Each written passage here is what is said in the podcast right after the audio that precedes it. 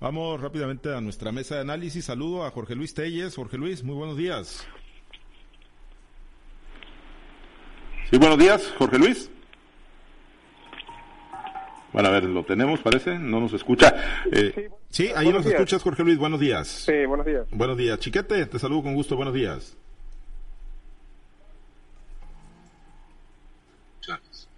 Gracias, gracias, eh, Chiquete. Bueno, ahí alcanzamos a escucharlo. Altagracia, muy buenos días. Buenos días, Pablo, Francisco, Jorge Luis. Buenos días a toda nuestra audiencia. Gracias, muchas gracias, eh, Altagracia. Vamos a uno de los temas, año con año, pues prácticamente parece, parece el mismo episodio, ¿no? El que se vive en la Universidad Autónoma de Sinaloa con problemas financieros, con problemas para cumplir con eh, pues los pagos, ¿no? Para eh, los trabajadores, las prestaciones de fin de año, aguinaldos y las quincenas. Ya el día de ayer el rector de la máxima casa de estudios, Jesús Madueña Moluina, dijo que necesitan 551 millones de pesos para poder cumplir de manera oportuna con estos pagos. Jorge Luis, pues pasan los años y siempre llegamos a esta instancia o llega a esta instancia la universidad con el mismo problema. ¿Se debe a qué? ¿A manejo poco eficiente del recurso o a problemas en la entrega de las administraciones? Jorge Luis, ¿qué es lo que de fondo necesita la universidad para que, bueno, pues los trabajadores no estén con la incertidumbre cada vez que llegue diciembre sobre si les van a pagar o no los aguinaldos, Jorge Luis? Pues sí, efectivamente es un problema recurrente, un problema que pasa año con año, pero fíjate que siempre invariablemente eh, sale del, del atolladero de la Universidad Autónoma de Sinaloa. Que yo recuerde, nunca les han dejado de pagar ni aguinaldo ni sus dos quincenas de diciembre. Quizás a veces se van después del 20 de diciembre hasta el 22, 23, pero siempre invariablemente reciben su pago su pago quincenal y su pago por aguinaldo, que por cierto es bastante, bastante jugoso, ¿no? Mucho más que el que puedan percibir trabajadores de otras dependencias del gobierno de, instituciones de educación media o educación media superior. Entonces yo creo que definitivamente esto se va a resolver. No sé cómo, pero se va a resolver. Se tiene el apoyo del gobierno del estado, del gobernador Rubén Rocha Moya, quien ya es, eh, quien ya dijo se comprometió a gestionar recursos para la Universidad Autónoma de Sinaloa. Y bueno, pues también hay la promesa del gobierno federal en el sentido de que habrá el recurso a condición de que la universidad tenga un manejo austero, transparente de los recursos a ejercer. Y si tú recuerdas, Pablo César, nosotros entrevistamos al subsecretario de Educación Media, Educación Superior, el día, justamente el día de la toma de posesión del gobernador, y él fue muy claro en lo que nos dijo. No sé si lo recordarás, que nos dijo que la universidad tiene que sujetarse al tema de la austeridad y la transparencia, y no únicamente la Universidad Autónoma de Sinaloa, sino todas las universidades del país, porque hay muchas que están en crisis. Entonces yo siento que ahora sí, que ahora sí tendrá que la UAS comprometerse a tener un manejo austero, transparente de sus recursos y sobre todo analizar muy en serio el tema de la jubilación dinámica, que es donde se lleva, donde hacia donde se canalizan la mayor parte de los recursos y es el tema más cuestionado. Pero también es el tema más defendido por la universidad y por sus trabajadores, quienes trabajaron mucho tiempo para tener derecho a ese beneficio y ahora que lo tienen, pues no van a estar dispuestos a tenerlo tan fácilmente. Entonces la universidad va a estar en un problema, un problema serio, pero yo creo que lo va a resolver, yo creo que la jubilación dinámica va a persistir, ya se hizo el acuerdo de que los trabajadores de nuevo ingreso pues ya no gozan de este beneficio, sino los que ya, tiene, ya tienen tiempo trabajando en la universidad. Pero te digo, yo tengo la, la seguridad de que esto se va a resolver en un tiempo previsto y que la universidad de sí tendrá que comprometerse a ser más austera en sus gastos, tener más transparencia en sus recursos y mayor eficiencia en el dinero que maneja. Sí, sí, de que se va a resolver, se va a resolver, ¿no? Como se ha resuelto todos los años con, con inyección de recursos, eh, chiquete, pero bueno, será esta la coyuntura. Y si no lo decía efectivamente Luciano Concheiro, ¿no? El 31 de octubre, cuando nos tocó platicar con él en el marco de la cobertura del cambio de poderes, que pues tendrá que venir mayor austeridad, la despolitización de, de la universidad.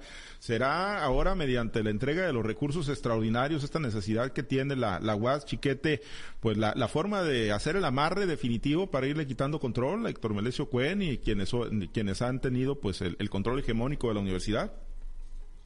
Ese creo yo será un, un resultado colateral. Lo, lo, básico en este momento es el asunto del dinero que, pues sí, este, finalmente parece haber llegado a un límite esta estrategia anual de los universitarios.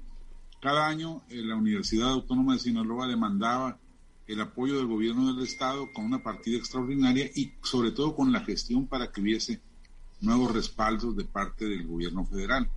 Algún año hubo, creo que estaba Cuen formalmente al frente de la universidad, en que este dinero no llegó oportunamente y fue necesario hacer un, un, solicitar un crédito, algo así como 100 millones, no creo que fue ya con, con guerra, este, y la universidad pudo sacar así, con el compromiso del gobernador de, reintegrar ese dinero, de gestionar los apoyos necesarios.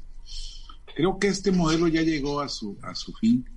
La Universidad Autónoma de Sinaloa tenía muy ensayado el caminito y había una especie de juego consensuado ahí, este, consentido de ambas partes, en que la universidad pedía y el gobierno del Estado concedía.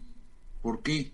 Porque había siempre esta expectativa de una alianza política, incluso desde antes de que naciera el Paz, pero sobre todo más acusadamente ya con el Paz, pues los gobiernos priistas estaban en la esperanza de que Cuen les diera el sí, se los dio una vez, no funcionó electoralmente, pero pues al menos tuvieron ese, ese trofeo y, con ellos se iba cada año la relación. Ahora que ya es parte del mecanismo de gobierno del Estado, el equipo de la universidad pues se está encontrando con que a veces es más eh, adecuado o más ventajoso ser perro que de confianza, porque para empezar el gobernador ya les cantó el tiro. A la UAS le tiene que alcanzar y esto a propósito de los presupuestos que vienen. Como ya no hay una expectativa, sino que ya son parte del gobierno del Estado y la estructura gobernante a través de Morena, pues ya no hay nada que estarle cuidando a Cuen. Ya hay intereses de ambos lados y por ahí se van a ir. Va a ser difícil que cambien esta, esta forma de administrar a la universidad ya hay muchas leyendas en torno a que llegó la UAS o la nómina de la UAS llegó al límite en que ya no admite ni siquiera un tiempo completo más, que ya los beneficios que les dan a los eh, académicos emergentes o a los militantes o activistas del Paz premiados con, incorporación a la, a la nómina universitaria, ya no alcanza para darles de tiempo completo, ya les dan tiempos parciales, ya les dan contratos temporales y entonces pues esto se ha ido agotando. Yo creo que llegó el punto con un gobierno que no está esperando que les que les den este por lo pronto nuevos apoyos que, que les va a decir que ya hasta aquí. Vamos a ver, seguramente el año que entra habrá nuevas condiciones, habrá jaloneos y muy probablemente si no hay acuerdos, pues sí se dé este caso de ir generando las condiciones para el relevo en, el manejo de la universidad.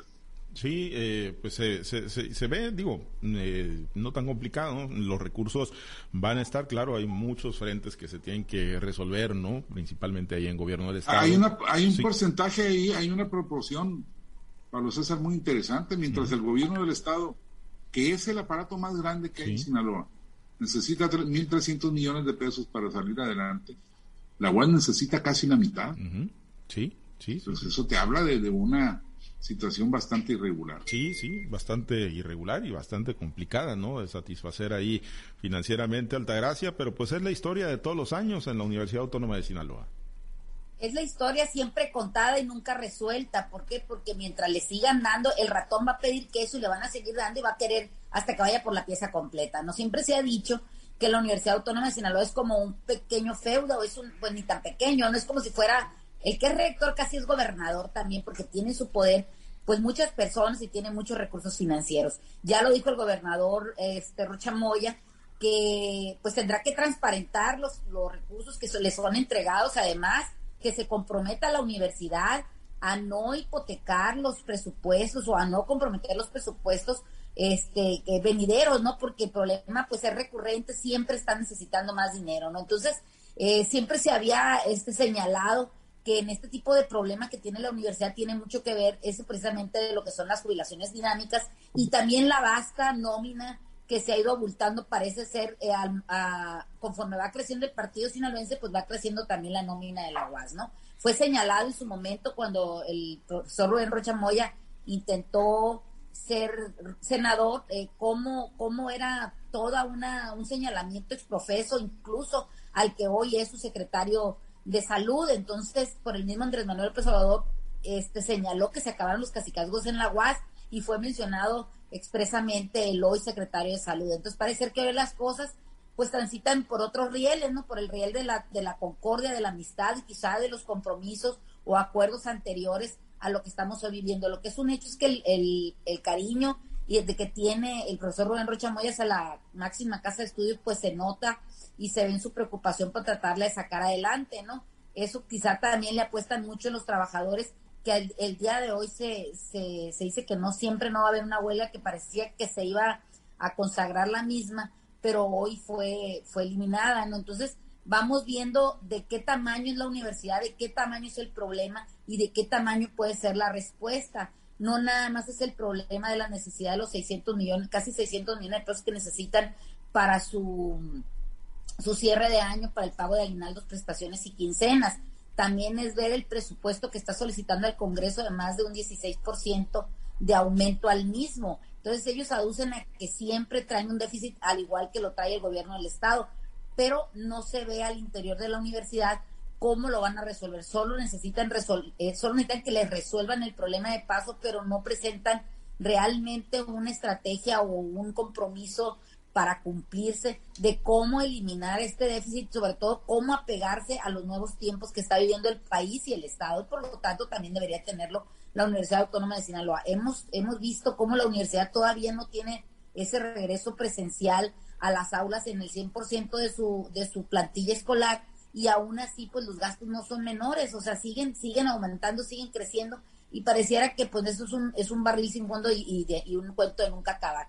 Me parece que en tanto no se tomen verdaderas compromisos y sobre todo se haga una fiscalización fuerte al interior de la UAS, aunque sea un organismo autónomo, la sociedad, que somos los que pagamos los impuestos para que estos este, sean este, entregados a, a, las universidades públicas y a todos los órganos descentralizados y al mismo gobierno, pues que hubiera una fiscalización más, más fuerte, más puntual y sobre todo que se cumplan compromisos y que se cumpla con, pues, lo, con lo que dice el presidente Andrés Manuel López que debe ser, todos nos debemos de sugestar a lo que es la, la, la transparencia y sobre todo a la esta austeridad de republicana franciscana. Me parece que la universidad es un claro ejemplo, ejemplo de lo que no se está haciendo, que debería de ser la que pusiera el ejemplo, puesto que tiene al interior pues la gente más capacitada, según lo que dicen los estándares, según lo que dicen pues los títulos que ostentan, que deberían de aplicar todo ese conocimiento para que la universidad pudiera transitar siendo menos costosa y menos pesada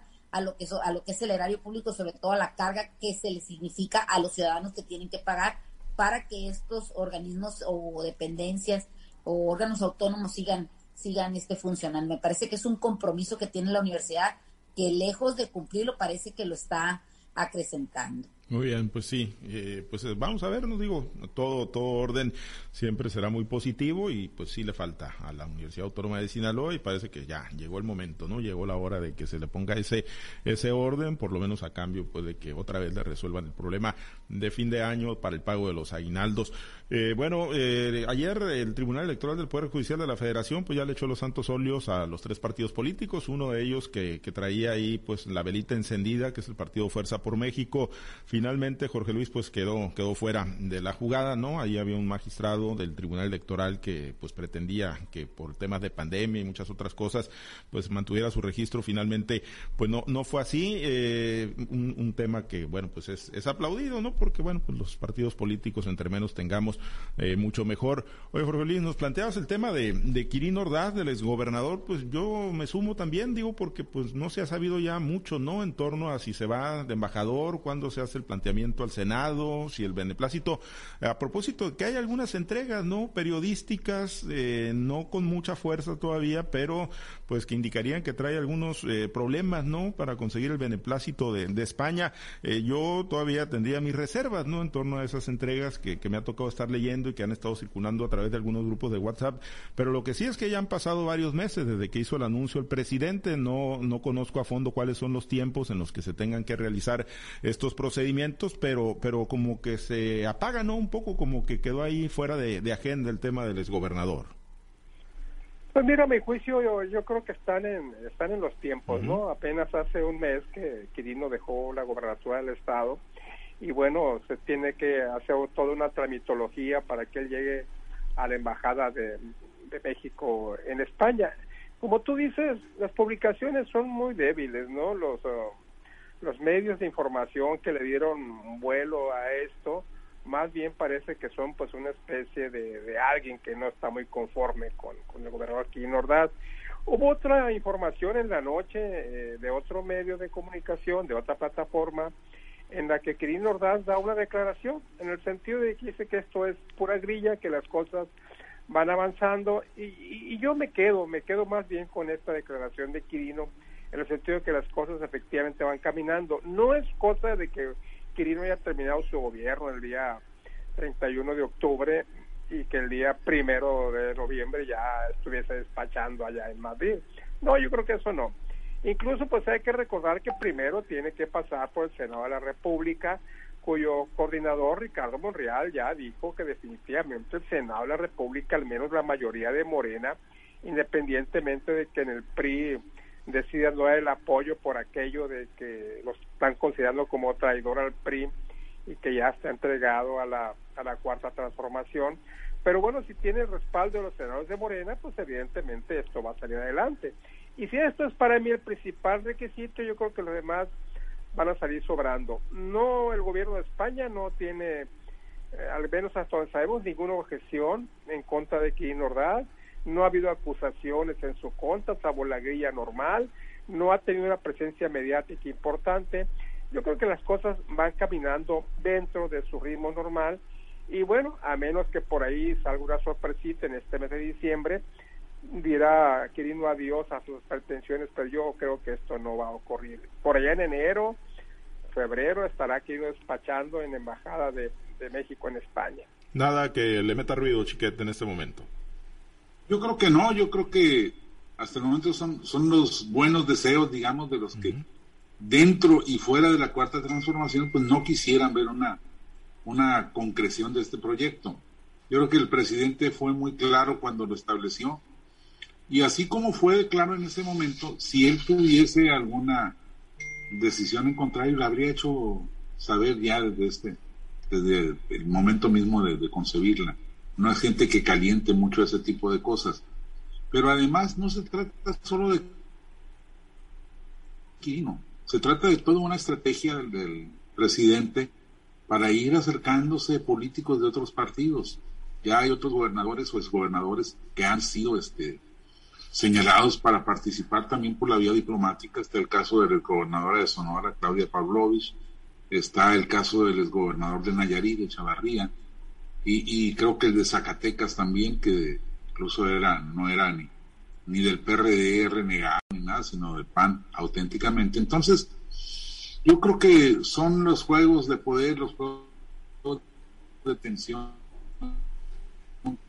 que se dan que están este, eh, que no va a ser fácil para ellos este, contener este tipo de, incorporaciones. Hay que ver, el caso de Quirino yo creo que tiene apoyos de varios de los senadores priistas y por más que Alejandro Moreno diese línea en contra, por lo menos saldría dividida la bancada tricolor. Así que, pues eh, es, es un asunto importante, por eso está este juego de poder que se está desatando pero no creo que venga de la, de la presidencia de la República, ni mucho menos del gobierno de España. Quirino no es un personaje controvertido como para buscar, para generar un rechazo de, esa, de esa casa de gobierno. Muy bien, pues nada nada Altagracia que merite deshacer las maletas. Las puede tener listas para el momento que agarre el avión y se vaya a la madre patria. pues él puede irse a España cuando quiera, tiene dinero con qué hacerlo, ¿no? Pero yo sí veo algunas cosas que me parece que pudieran este, estar levantando estos roces. Uno de ellos fue la asistencia del gobernador a la boda incómoda de Santiago Nieto, donde pues hubo mucho señalamiento por parte del presidente y por parte de todos los huestes morenistas. No creo que por ahí le pudiera tener alguna incomodidad al presidente todavía esta situación. No ha dicho nada, permanece en silencio y el silencio o puede ser bueno o puede ser malo dependiendo de qué es lo que estás esperando, ¿no? Ahora otra situación que creo yo que le puede meter ruido también a esta nombramiento de Quirino Ordaz Coppel son las cuentas que está encontrando el, el gobernador Rubén Rochamoy. Ahí creo que pudiera haber alguna situación que le cause ruido al presidente, dependiendo de, las, de, de la comunicación que tenga del Estado y de lo que se vaya descubriendo en este traspaso o en esta entrega-recepción del gobierno de Sinaloa. Me parece que todavía hay que ver eso. Eh, por eso creo que es este silencio, quizá por eso es esta incomodidad que, que surge, quizá por Radio Pasillo y por detrás de, de, las puertas, pero creo que todavía no, no le veo yo que sea al 100% el nombramiento de Crin Ordaz Coppel este tema de la, de la Embajada de España. Me parece que todavía hay situaciones pendientes que tiene que resolver y eso le va, lo, lo tiene creo que con esa especie de nerviosismo que le puede incluso borrar la sonrisa del rostro. Bueno, ya veremos. Gracias.